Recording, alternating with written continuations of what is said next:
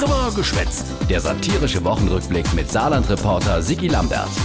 Also der Februar, der wird als Revolutionsmonat in die deutsche Geschichte entgehen. Erst vorig Woche, wir wissen ja noch all, Revolution in Ensdorf, Wiener Chipfabrik. Mit dem Bau dieser Fabrik kehrt die industrielle Revolution nach Ensdorf zurück. Und jetzt, gerade mal eine Woche später, hat die Ensdorfer Revolution schon auf den Bundestag in Berlin übergegriffen. Heute ist ein historischer Tag. Denn wir starten heute nichts Geringeres als die größte Revolution seit Gründung der Bundesrepublik. Ach du lieber Gott, äh, Dorothee Martin von der SPD. Die Sozis wäre doch nicht der Olaf Sterzewelle, ihre eigene Kanzler. Ich wüsste nicht. Der Olaf hat schon immer nichts mitgekriegt.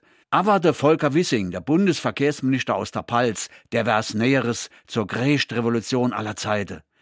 Er ist sozusagen der Revolutionsführer. Sei Parole? Wir lösen alle Probleme. Ja, äh, geht's ein bisschen konkreter? Wir modernisieren und digitalisieren. Wir vernetzen und wir schaffen den Einstieg in einen intermodalen Verkehr. Ist er nicht tough, unser Pelzer Minister für Digitales und Verkehr?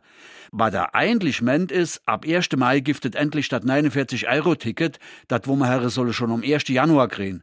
Revolution mit vier Monat Verspätung. Aber? Das Deutschland-Ticket wird ein Multitalent. Ja, zum Beispiel hat der Ticket das Talent, sehr schnell teurer zu gehen. Deswegen schwätzt der schlaue FDP-Minister auch immer nur vom Deutschland-Ticket und nie vom 49-Euro-Ticket.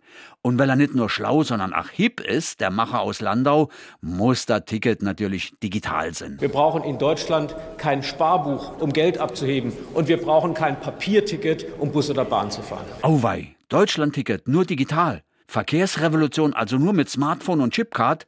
Das lässt sofort eine Konterrevolution aus. Und wo? Natürlich in Bayern. Die Seniorenvertretung aus meinem Münchner Wahlkreis läuft schon Sturm. Und die bayerische CSU stellt sich sofort an die Spitze der Anti-Deutschland-Ticket-Bewegung. Wir stehen zum Auto, wir fahren Auto und wir werden am Land weiter Auto fahren. Wir konnten nur Weißbier bringen. Wir wissen, wie Verkehrspolitik geht. Dankeschön. Das und schließlich die legendäre CSU-Verkehrsminister Ramsauer, Dobrindt und Scheuer bewies. Einweihung unzähliger neuer bayerischer Autobahnabschnitte und eklatante Verschwendung von Steuergeld für eine schwachsinnige Autobahnmaut.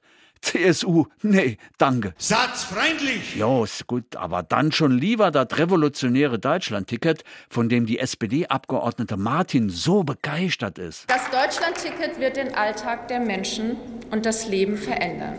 Mehr Menschen werden sich leisten können, ihre Heimat zu erkunden. Ausflüge in andere Regionen, andere Bundesländer oder eben auch Besuche bei Verwandten, die werden nicht nur einfacher, die werden auch bezahlbarer. Mhm. An der Stelle Obacht. Nicht nur Besuche bei Verwandten gehen einfacher, sondern auch Besuche von Verwandten.